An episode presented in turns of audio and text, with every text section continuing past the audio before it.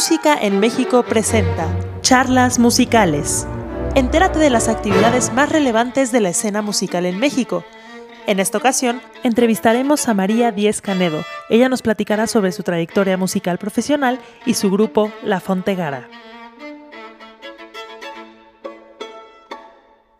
Buenas tardes a todos, bienvenidos a Música en México. Hoy, como cada miércoles, tenemos una invitada muy especial. El día de hoy nos da mucho gusto recibir a María Díaz Canedo. Ella es una destacada solista mexicana, graduada en flauta de la Long School of Music de Cambridge, con mención honorífica por excelencia en la ejecución. Realiza estudios de posgrado en el Conservatorio Real de La Haya y es miembro fundador de La Fontegara, con quien ha desarrollado una intensa actividad concertística. Ha actuado como solista con la Orquesta Sinfónica Nacional, Solistas de México, la Orquesta de Cámara de Bellas Artes y de la Ciudad de México, la Orquesta Barroca Risonance y la del Festival del Centro Histórico, entre otras. En 2011 recibió el, el, reconocimiento Sor Juana Inés de la Cruz por su destacada labor académica. En 2013 el reconocimiento al mérito universitario y se tituló con mención honorífica del programa de doctorado en música de posgrado de la UNAM en 2014. María, bienvenida a este espacio de música en México. Nos da mucho gusto tenerte con nosotros. ¿Qué tal, Nancy? Me da muchísimo gusto estar aquí compartiendo con ustedes y este, espero que les guste esta charla, que pues para mí es muy, muy emotivo y pues les agradezco mucho la invitación. No, pues gracias a ti por, por, aceptarla y me gustaría platicar un poquito, dar una pequeña introducción de la Fontegara, aunque ahorita ya con la entrevista los vamos a ir platicando un poquito más a fondo. ¿Te parece? Claro que sí, con mucho gusto. La Fontegara ya tiene 30 años de fundación. Es uno de los grupos más sólidos y destacados de música antigua en México. Con una reconocida trayectoria internacional, el grupo se ha especializado en la interpretación de la música de los siglos XVI al XVIII, utilizando réplicas de instrumentos originales, investigando y difundiendo el repertorio virreinal de la Nueva España. ¿Estoy en lo correcto, María? Así es, ya tenemos más de 30 años, que se dice rápido, pero es toda una vida de trabajo. Eh, eso es inconfundible con, la trayectoria que, veo que tienes, pero ¿cómo ves si comenzamos con la entrevista? La primera pregunta para, para ti es, tu preparación profesional básica fue como instrumentista, con un interés especial por la música antigua. ¿Podrías platicarnos qué es la música antigua? Claro que sí. Se conoce ahora como, bueno, como música antigua, la música del, básicamente del medievo, del renacimiento y del barroco. Esto es aproximadamente desde el siglo XII hasta el siglo XVIII. Ahora, esta música antigua se ha asociado a eh, una corriente muy importante que se dio, se empezó a dar a mediados del siglo pasado, de interpretación histórica, en la que se le ha llamado ejecución históricamente informada, EGI, o en fin, tiene varios nombres, pero es el rescate de la música tratando de acercarse a los textos en sus versiones originales, o sea, de rescatar los manuscritos, y ver qué prácticas de ejecución se utilizaban para tocar esta música. Es toda una corriente muy importante que se dio, este, se podría decir una corriente de vanguardia en las últimas décadas del siglo pasado y sigue muy vigente, que se trata de rescatar tanto instrumentos originales, haciendo copias de los mismos, como los manuscritos originales de archivos, de bibliotecas, y acercándose eso a los, a los textos musicales, a las partituras de una manera histórica e informada, o sea, este, con mucha información musicológica y a través de tratados musicales que escribieron compositores y músicos de las épocas del Renacimiento y del Barroco y nos dan mucha información de cómo se tocaba, qué tipo de fraseo, de articulación, de intención. Es muy importante aquí la retórica, por ejemplo, era un elemento muy importante para la interpretación de esta música y esto tiene una serie de elementos que, bueno, que se perdieron en la instrucción musical del siglo XX, o sea, el siglo XIX fue totalmente diferente y que a raíz de esta corriente se trató de recuperar las prácticas originales y de reinterpretar esta música, de recrearla con esta visión, ¿no? Acercándose más a lo que el compositor y la música significaron en su época. Bueno, platicando un poquito de tus estudios, o sea, cuando en las escuelas donde, donde tú estudiaste, ¿existen músicos activos en la investigación e interpretación de música antigua? ¿Tuvieron alguna influencia sobre tu preferencia por esta etapa de la música? Sí, claro que sí. Primero, bueno, yo empecé estudiando flauta, flauta dulce, así un poco por casualidad, a los 13 años, en una academia aquí este, particular que tenía la señora Jean Gerso, que era la, esposa del pintor Gunther Gerso. Ella era una cantante y, le interesaba mucho la música antigua. Y entonces formó una academia donde se enseñaba flauta. Tuve una maestra también inglesa que se llama Nancy Winkelman y allí fue mi primer acercamiento al repertorio, porque el repertorio original para la flauta dulce, para la flauta de pico, es precisamente el Renacimiento y el Barroco. Ese fue mi primer acercamiento a la música del Renacimiento y del Barroco. Después fui a estudiar fuera, porque aquí pues todavía no había la carrera en, estos instrumentos antiguos y en las prácticas de, ejecución de tanto de flauta de pico como de traverso barroco. Y en el Longy School of Music, que era una escuela que tenía un departamento de música antigua muy importante, en donde se, pues, se enseñaban todas estas prácticas históricas y había investigadores, había muchos musicólogos. Ahí empecé también a meterme un poco en el... Eh, desde que uno escoge el instrumento, ya eso tiene una, pues una connotación de interés y curiosidad en averiguar el repertorio de una manera, este, pues un poco histórica, ¿no? Entonces me interesó siempre la musicología y después de Longi, cuando acabé la carrera que me fui a, Holanda, en Holanda pues la corriente de música antigua es fuertísima, ¿no? Eh, es un centro, es como una meca de, de estudios de la música barroca y la música antigua en general. Y hay, músicos, intérpretes y musicólogos, investigadores muy destacados. Entonces, pues siempre este estudio me fue llevando a, la curiosidad y a la investigación musical un poco. Que después ya pues la hice un poco más de manera más formal. Oye, y cuando comenzó eh, la Fontegara, ¿cómo fue que se juntaron todos ustedes? ¿Tenían el mismo gusto por, por, la música antigua? ¿De dónde viene el nombre? Platícame cómo comenzó el proyecto de la Fontegara. Claro que sí. Mira, eh, bueno, la Fontegara se formó precisamente después de haber estudiado fuera, yo regresando de Holanda, bueno, ya había tocado, ¿no? O sea, antes de irme, de irme a Holanda había tocado en, un par de grupos, eh, desde que estaba en la prepa con el grupo Cantar y Tañer que dirigía Benjamín Juárez, Echenique, que también allí fue uno de los lugares en donde, pues muy importantes para mi formación, porque conocí mucho repertorio también de, de archivos mexicanos y mucho repertorio europeo. Y después habíamos tocado pues prácticamente durante 10 años en el grupo Tempore, que eso eh, pues nos conocimos en la Escuela Nacional de Música, ahora Facultad de Música, nos conocimos de hecho desde que estudiábamos flauta con la señora, con, con la maestra Gers. Entonces desde allí conocimos un poco el repertorio y estuvimos tocando en este grupo Tempore durante 10 años. Después nos fuimos a estudiar fuera y a nuestro regreso que fue en 1987, pues decidimos seguir tocando. Este, la Fontegara la, formamos inicialmente, los miembros fundadores originales son Gabriela Villa, Waltz, toca viola da gamba, Eloy Cruz, que toca guitarra barroca y tiorba, y yo que tocaba las flautas, en la flauta de pico y el traverso. Entonces, regresando en 87 de estudiar, coincidimos también en la Escuela Nacional de Música, una vez más entramos a dar clase y pues nos conocíamos ya desde años, ya nos interesaba este repertorio específicamente, ¿no? Es un poco, pues un interés muy, muy intenso y muy específico por este, por este tipo de música y de interpretación, ¿no? Que es muy viva, muy, con mucha energía, da mucho para la creatividad del intérprete. Entonces siempre nos interesó mucho este repertorio y decidimos fundar la Fontegara, eso en, en en 1988. Oye, ¿y qué significa la Fontegara? Mira, la Fontegara es el nombre de un tratado del Renacimiento que fue publicado en 1535 por Silvestro Ganassi.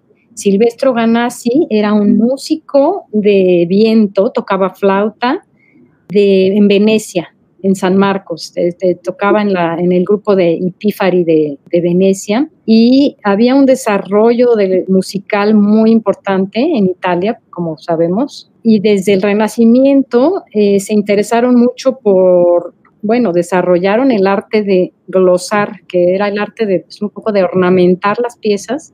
Y el tratado de Ganassi es precisamente un tratado que se llama La Fontegara, sobre cómo hacer glosas en la flauta y describe con un gran detalle todas las articulaciones, las maneras de glosar. Era un arte realmente muy sofisticado, muy, muy sofisticado, muy interesante. Y entonces, pues nos gustó mucho, digo, desde luego el tratado es espectacular.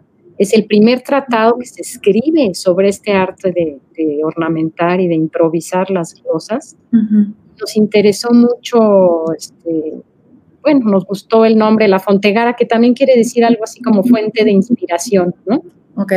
Fonte es fuente y Fontegara es como emulación, ¿no? Emular es como fuente de inspiración. Entonces nos gustó por, pues tanto por el significado que pueda tener, como porque además es un nombre muy, como muy sonoro y representa esto, ¿no? El primer tratado de ornamentación del Renacimiento eh, escrito.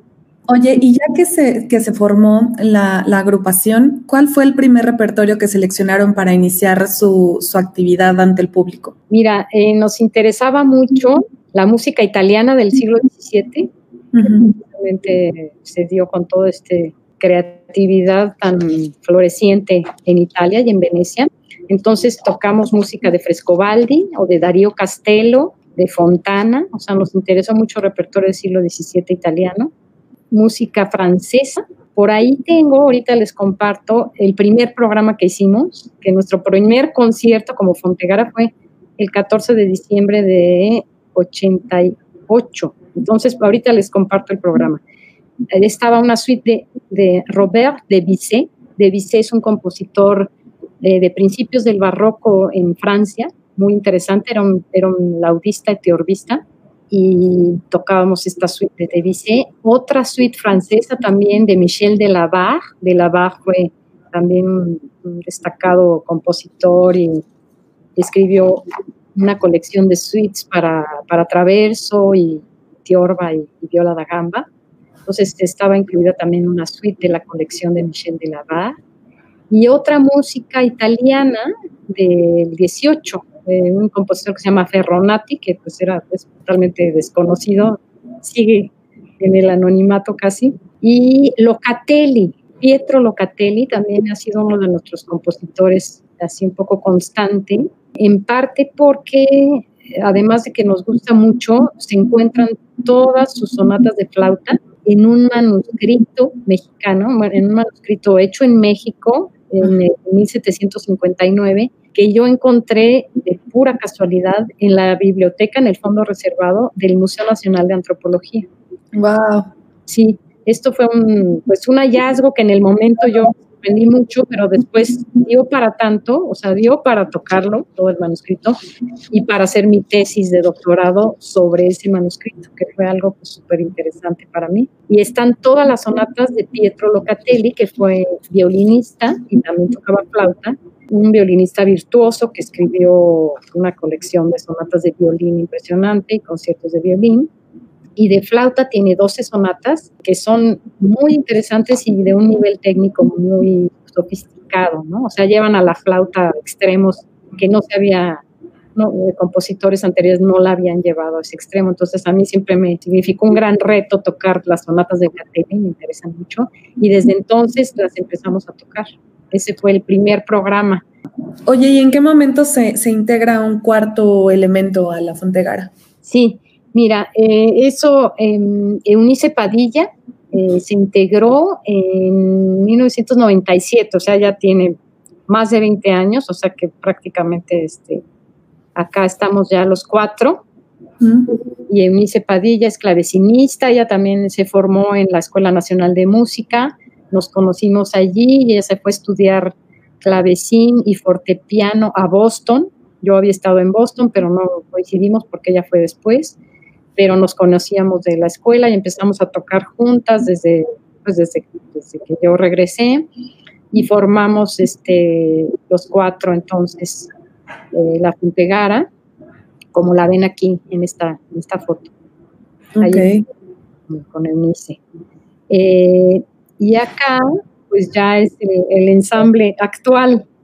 Eh, Gaby Villa dejó de tocar un tiempo y entonces invitamos a tocar a Rafael Sánchez Guevara, que es, discípulo de Gabriela y él hizo una maestría en Canadá, pues es un talentosísimo gambista y chelista con el que pues tuvimos la fortuna de, de toparnos y estamos muy contentos hasta ahora, este, los cuatro, así, este es el ensamble Fontegara, el grupo como está actualmente y ya llevamos bueno, unos buenos años ya en esta conformación.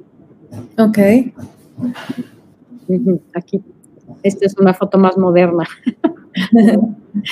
de todos, ¿no? Aquí estamos. No sé si quieras que escuchemos un poco o hablamos un poco más del repertorio que hemos tocado. Mira, me, gustaría escuchar un pedacito de alguna, de alguna pieza y seguir con la entrevista para que los que nos están viendo puedan eh, escuchar a la Fontegara. Claro que sí.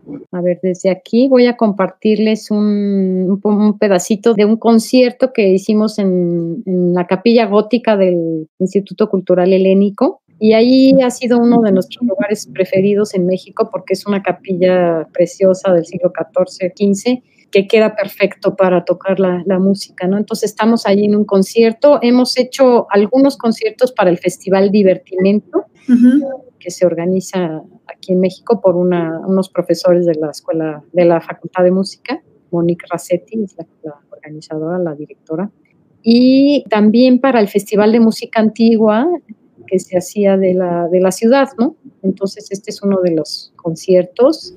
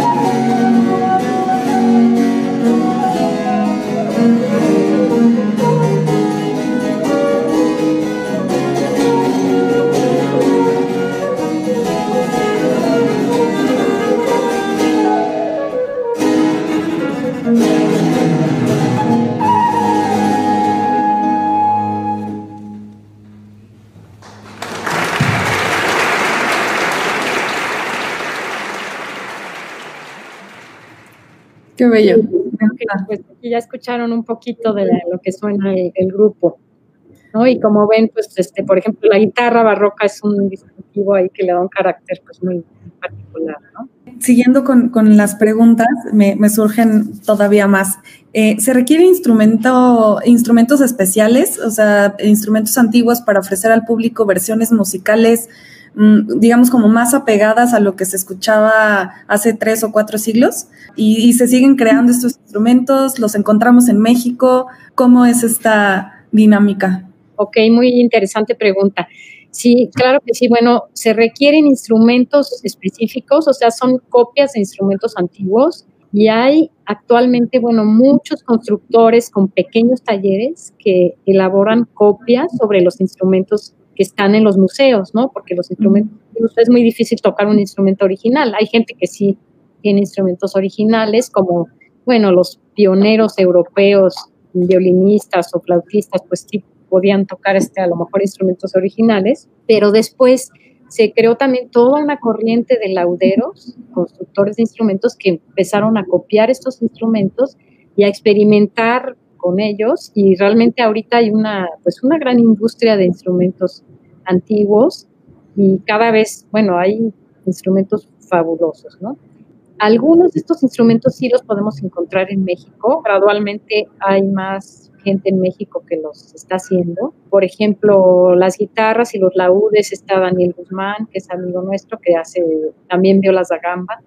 Clavecines, el pionero Martín Seidel hizo los clavecines y ahora está Hayes de Graaf y algunos otros, eh, Ramsés Juárez, haciendo clavecines y espinetas con muy buenos resultados. Como te decía, violas da gamba, también hay alguna, algunos lauderos que los están construyendo pero flautas, por ejemplo, mis instrumentos los he tenido yo que encargar a constructores de Europa o de Estados Unidos. Entonces mis flautas las he ido haciendo una colección con el tiempo porque se necesitan distintas flautas para cada repertorio. ¿no? ¿cuántas, flautas tienes ya de aquí de como duda personal? Como no sé, pero como 20, porque por ejemplo el Renacimiento exige unas flautas de pico, el modelo Ganassi, precisamente Ganassi, el que escribió La Fontegara, presenta una flauta muy diferente con, este, orificios más grandes. Eh, y las flautas del Renacimiento venían en distintos tamaños, ¿no? En, este, alto en sol, tenor, bajo, se tocaban en consort. Entonces, se necesitan distintas afinaciones y distintos tipos de flauta dependiendo de la música que toques. Okay y la música del 18 requiere de, bueno, flautas de pico ya barrocas, que tengo algunas, de constructores, por ejemplo, un holandés que se llama Adrian Brown, muy bueno. Hay muchos constructores especializados que son muy buenos.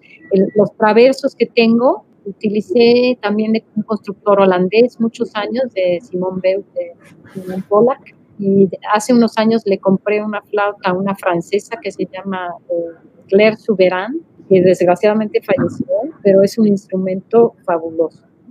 Y tengo otras flautas de constructores en Estados Unidos, o Cameron, o este, está un constructor que se llama Fungiune, que tiene un taller muy importante en Boston.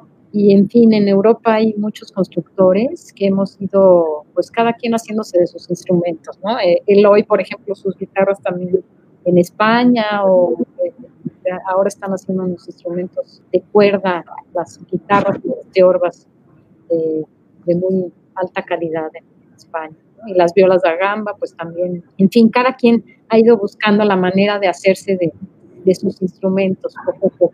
Oye, ¿y en la música antigua es importante la participación de la voz o de las voces? O sea, como conjunto, ¿cómo resuelven estas participaciones? Así es, mira, eh, nosotros, bueno, básicamente el repertorio básico que tiene la Fontegara es instrumental, ¿no?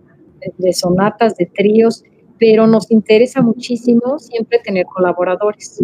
Entonces, eh, en efecto, la voz pues es importantísima y hemos hecho muchas colaboraciones con cantantes, haciendo cantatas y música vocal, con distintos cantantes, ¿no? Este, uno de nuestros, bueno, tenemos muchos, muchos invitados que puedo mencionar, pero trabajamos mucho con, con el barítono Josep Cabré, catalán, que es un paso extraordinario con una voz genial. Con él hicimos incluso, empezamos conociéndonos en una gira por Centro y Sudamérica, en un proyecto de las misiones jesuíticas que patrocinó el, gobierno francés. Allí nos conocimos y después lo, invitamos muchos años a, a, venir a México a dar cursos. Entonces, Josep Cabré es uno de nuestros, este, bueno, favoritos. Hace mucho que no viene, pero hemos trabajado en México con cantantes como Iracema Terrazas, mirada, excelente cantante.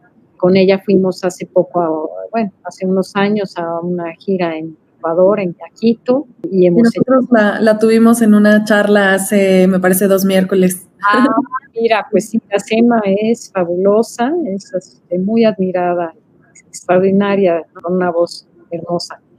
Hemos hecho, invitado a, otros, a otras sopranos como Eugenia Ramírez, como a la mezzo Gaby Thierry. Trabajamos un tiempo hace años en, Miami, por ejemplo, fuimos con Nadia Ortega.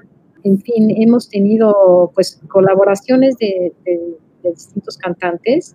en algún festival de música antigua del CENAR invitamos, hicimos una colaboración con Jake Artit, que ahora está famosísimo este, una diva de la ópera, y hicimos un programa inglés con él, bueno, inglés y novo hispano, ¿no? Para combinar las dos culturas. Entonces, pues sí hemos hecho muchas colaboraciones con cantantes y también con instrumentistas. con violinistas eh, muy destacados, que hemos trabajado a lo largo de nuestra historia, hemos tenido muchas colaboraciones.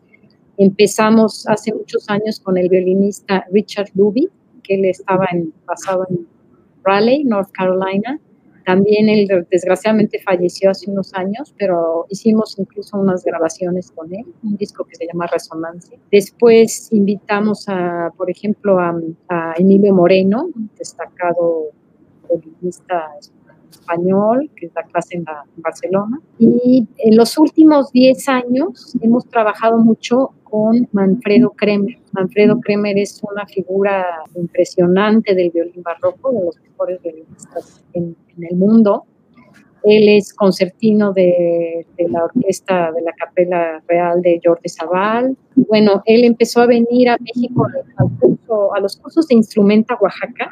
Y Padilla era también colaboradora, profesora de allí, lo conoció y pues se entendieron muy bien y lo empezamos a invitar a colaborar con la Fontecara y fueron unas colaboraciones realmente fantásticas. La Fontegara, con él como violinista, hicimos muchos programas de cuartetos de música alemana y de música italiana, en fin, hicimos muchos, muchos programas diferentes con Alfredo. Oye, y este, ahorita la Fontegara trabaja eh, o ensaya en algún repertorio, bueno, no sé, yo sé que es difícil decirlo, pero en alguna novedad, ¿están trabajando en algo? Pues sí, siempre estamos montando música nueva, ¿no? Bueno, ahora con la pandemia, pues prácticamente no nos hemos visto, pero sí, justamente tenemos un concierto para el Festival Divertimiento la semana que entra y justo, este, pues volvimos a, empezar un poco los ensayos así con sana distancia y con todas las precauciones para poder grabar este, este concierto de la semana que entra. Eunice y yo también fuimos a grabar unos conciertos al Teatro Juárez para el Festival Bach próximamente y allí, por ejemplo, grabamos pues este, todas las sonatas de flauta y clavecín obligado de Johann Sebastian Bach, que fue un reto grande y yo también colaboré con la orquesta del Festival Bach en los conciertos de Brandenburgo 4 y 2, que esos pues saldrán en video muy pronto. ¿Van a estar en, en streaming?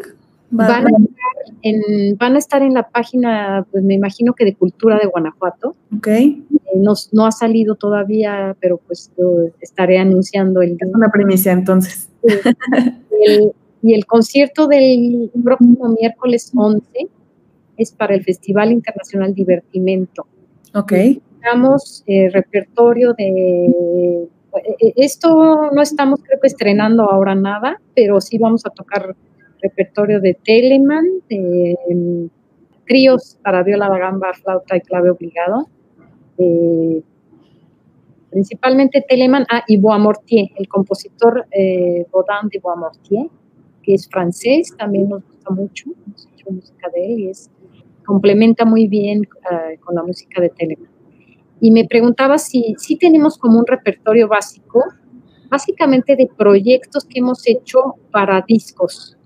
Entonces, a lo mejor si también este, les puedo seguir compartiendo algunas imágenes para que vean los proyectos discográficos que hemos hecho.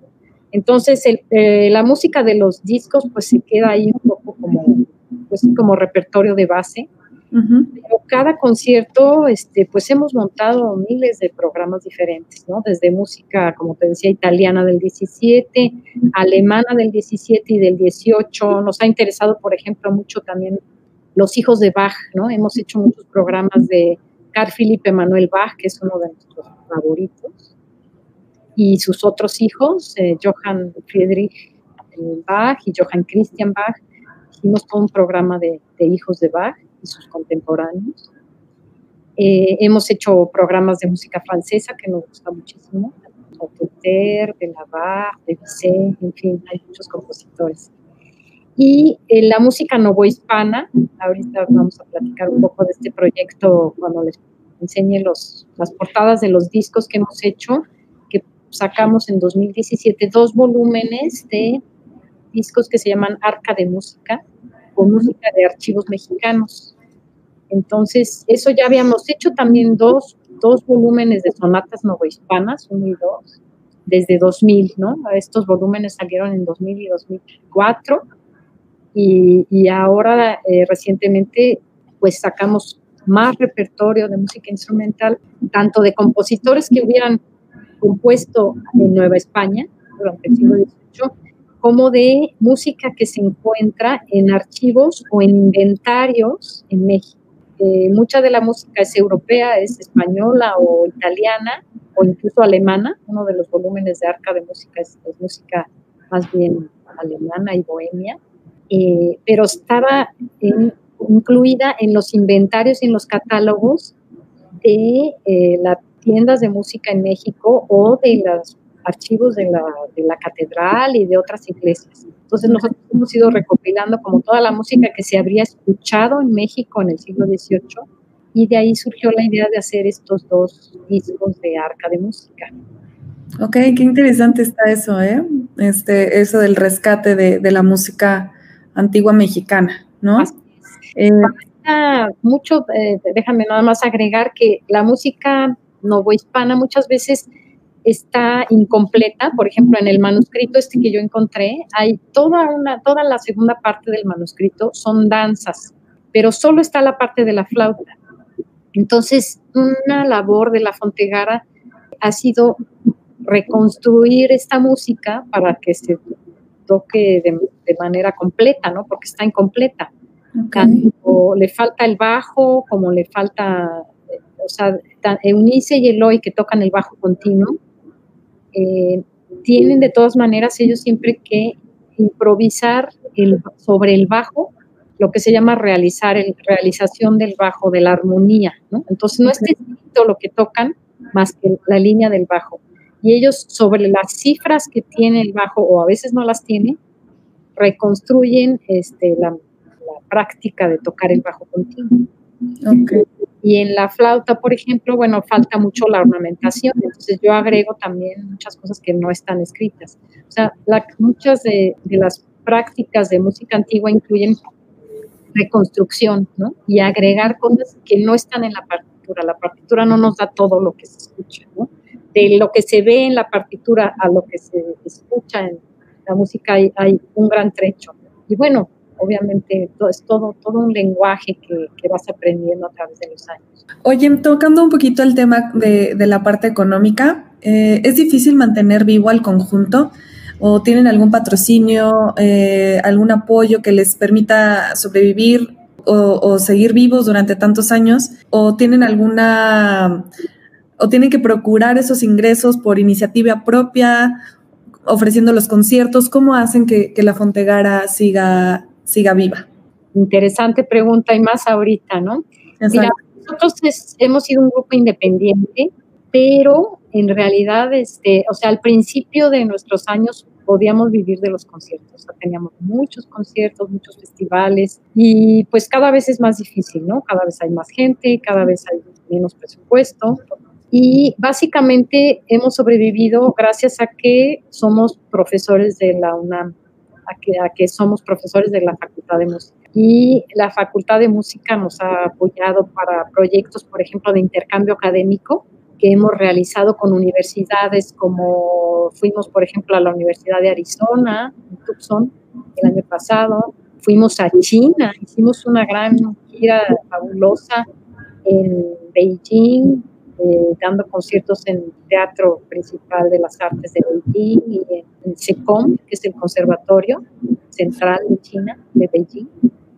Y este proyecto fue eh, auspiciado por tanto SECOM como la Facultad de Música de la UNAM. ¿no? Hemos recibido apoyos importantes, pues, de, pues gracias a que somos profesores de muchos años de, de la UNAM.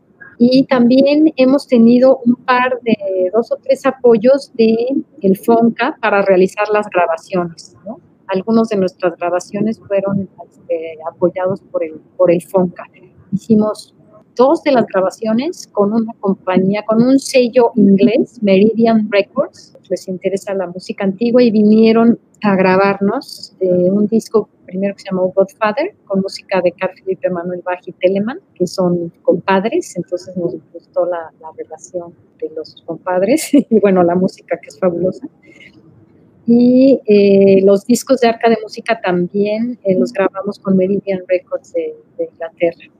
Y antes, bueno, antes de eso, nuestros, nuestros discos de Sonatas Nova Hispanas 1 y 2 eh, fueron apoyados por Urtex Digital Records, una compañía mexicana de Marisa Canales y de Carlos Echenique que nos apoyaron en, grabar, en hacer las primeras grabaciones, ¿no? Hicimos con ellos Sonatas Nova Hispanas 1 y 2 y otro álbum interactivo de CD-ROM que se llama Resonancia, en donde es un poco didáctico. Explicamos pues, todos los, preceptos de, la, precisamente de la interpretación histórica.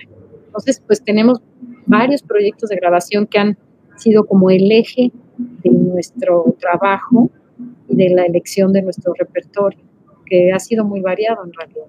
Oye, y, ahorita ante lo que estamos viviendo con, en, el tema del coronavirus y que se, se, pausaron muchos eventos, muchas cosas se pospusieron, ¿cómo, qué acciones han tomado ustedes para mantenerse presentes y en contacto con el público? Ahorita me, platicabas que, están grabando eh, cosas para divertimento, pero ¿qué otras eh, acciones están tomando? ¿Tienen algún eh, canal de YouTube, sus redes sociales? pues sí, en realidad eh, tampoco somos así muy buenos promotores, pero sí tenemos un canal de YouTube en donde tenemos videos de conciertos anteriores y pues nos faltaría tal vez hacer un poquito ahí de promoción para que se vean más, ¿no? Porque mucha gente a lo mejor no conoce nuestro canal de YouTube. Eh, lo pueden buscar como La Fontegara México, La Fontegara. Y también tenemos una página de Facebook en donde anunciamos los conciertos y tenemos también algunos links a videos, ¿no?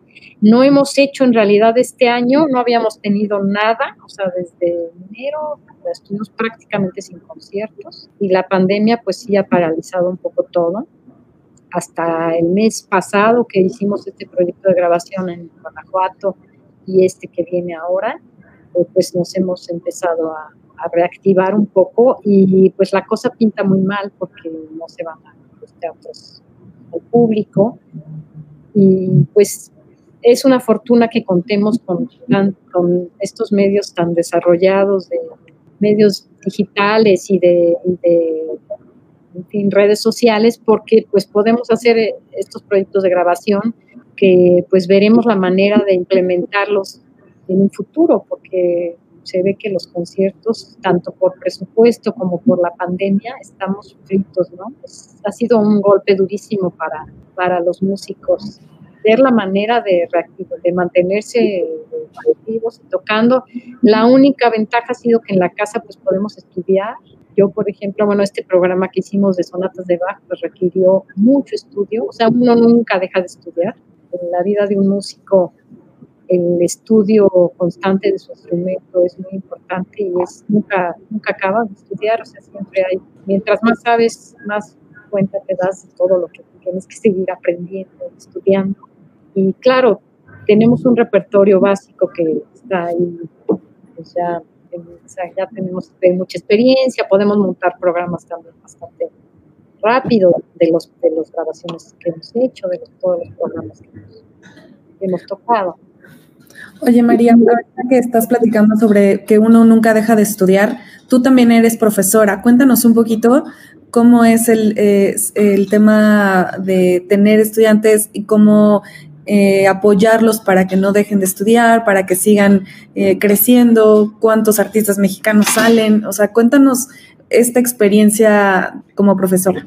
Pues mira, bueno, yo ya llevo también este, casi el mismo tiempo de la Fontegara dando clase en la Facultad de Música de la UNAM. Y es, pues, bueno, la UNAM es eh, un oasis, realmente es una, joya tener esta educación libre y gratuita y accesible. Y bueno, la Facultad de Música, pues también es un, es un lugar maravilloso donde, donde los estudiantes pues, pueden tener educación gratuita. O sea, es un privilegio, un lujo en, esta, en este país. Y a mí me gusta muchísimo dar clase, ¿no? Yo siempre he tenido alumnos de flauta que, pues, eh, algunos que han sido muy talentosos han salido adelante y están, eh, se han ido a estudiar posteriormente Europa y están destacando. Ahora tengo un par de alumnos que están tocando el corneto, por ejemplo, que es un instrumento muy específico que no hay, no se puede estudiar aquí, no hay maestro pero ellos después de la flauta siguieron con el corneto y están destacando en grupos europeos importantes.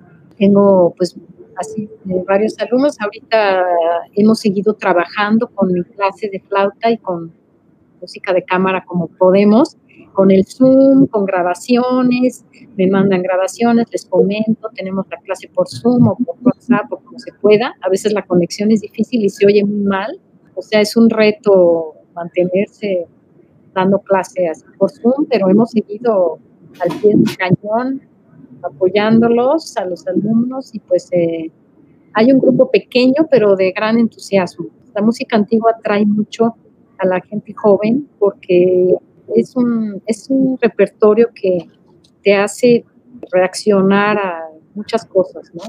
Tienes que ser muy creativo, tienes que ser muy curioso, tienes que investigar, no todo está dicho, o sea, hay mucho que, que aportar. Entonces eso es muy atractivo. Y es música que no deja de ser vigente para nada, ¿no? Es música que habla directo a las emociones, que nos conmueve, igual que les conmovió en el Renacimiento y en el Barroco, actualmente es totalmente vigente. Y cada vez uno la hace también de distinta manera, ¿no? Cada intérprete pues agrega pues, sus, afectos y sus... Su personalidad, ¿no? Para, para, comunicar esta música que sigue, como te digo, este, igual de vigente, ¿eh? o sea, por eso, pues por eso tiene esta, esta fuerza, ¿no? sigue teniendo esta fuerza actualmente. Justo, justo te me adelantaste en la, en la pregunta de cómo era que resolvían la distancia o sea, ahora que las clases no pueden ser presenciales, ¿cómo te estabas adaptando ahora a, la nueva normalidad, a esta nueva dinámica de, la distancia y el Zoom? Pues a veces con dificultades, pero pues uno va aprendiendo, ¿no? El este, Google Classroom y el Zoom y combinando y a veces se nos estropea la conexión y no se oye bien. La música es una de las cosas más difíciles por Zoom porque se oye, se oye mal y se corta y se aleja. Entonces a veces hay que estar pasando a la llamada de WhatsApp para seguir con la clase. Este, no es fácil, ¿no? Están implementando nuevas plataformas para que no haya tanta, el delay es muy, muy, no se puede tocar dos gentes al mismo tiempo porque hay un desfase. Entonces, es un problema porque no se puede hacer música simultáneamente con más de, una gente, ¿no? A menos de que estén en el mismo lugar, obviamente. Pero ha sido un problema para los grupos de cámara que, que damos. Y, bueno, decir un poco que sí, pues me interesa mucho la formación de alumnos y, me gusta mucho dar clases, quiero mucho a mis alumnos. Y desde hace mucho también he tratado siempre de aportar algo formativo, ¿no? Cuando invitamos siempre a los, a los violinistas invitados, siempre dan cursos en la escuela de orquesta barroca, de violín, de, en fin. Eh, ahora hay una maestra muy buena de violín barroco española que se vino a vivir a México, Raquel Masmano, que ha llevado la orquesta barroca de la escuela.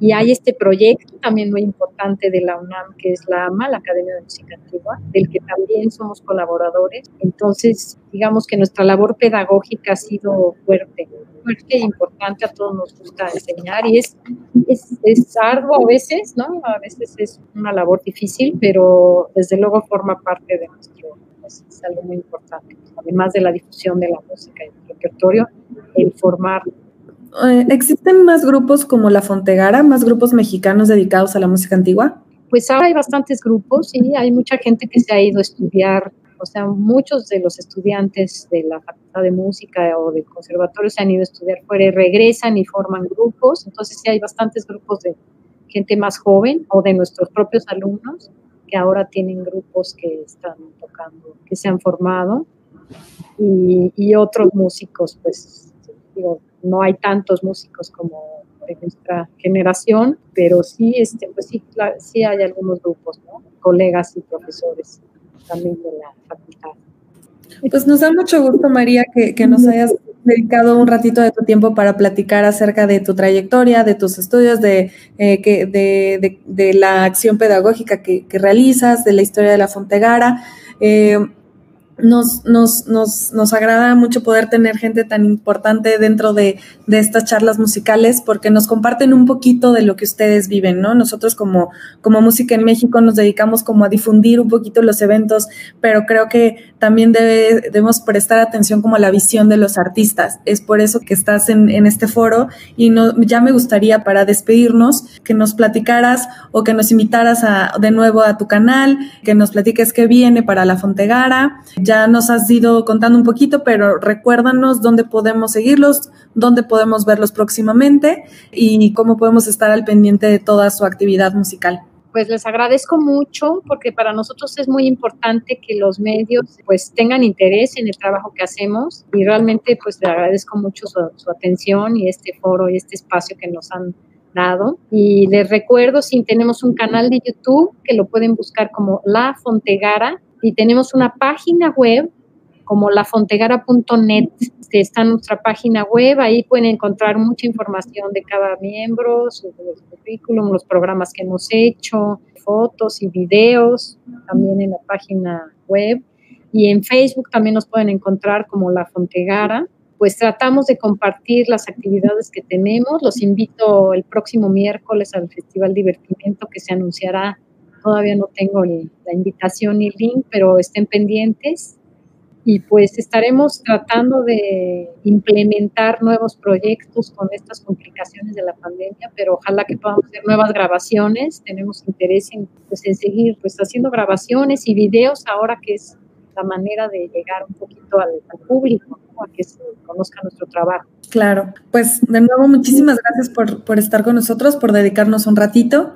Muchas gracias a todos los que se conectaron el día de hoy. Ya saben que en, Música en México estamos muy interesados en que ustedes reciban de primera mano los comentarios de artistas tan importantes como María. Les invitamos a entrar a nuestra página de internet, musicaenmexico.com.mx, a seguirnos en nuestras redes sociales. Aquí pueden encontrar cómo estamos en Facebook, cómo nos pueden encontrar en Instagram y cómo nos pueden encontrar en Twitter.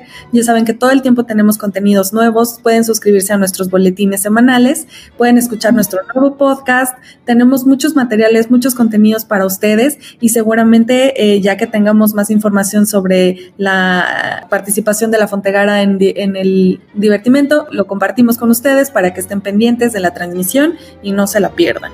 Entonces, pues muchas gracias María de nuevo.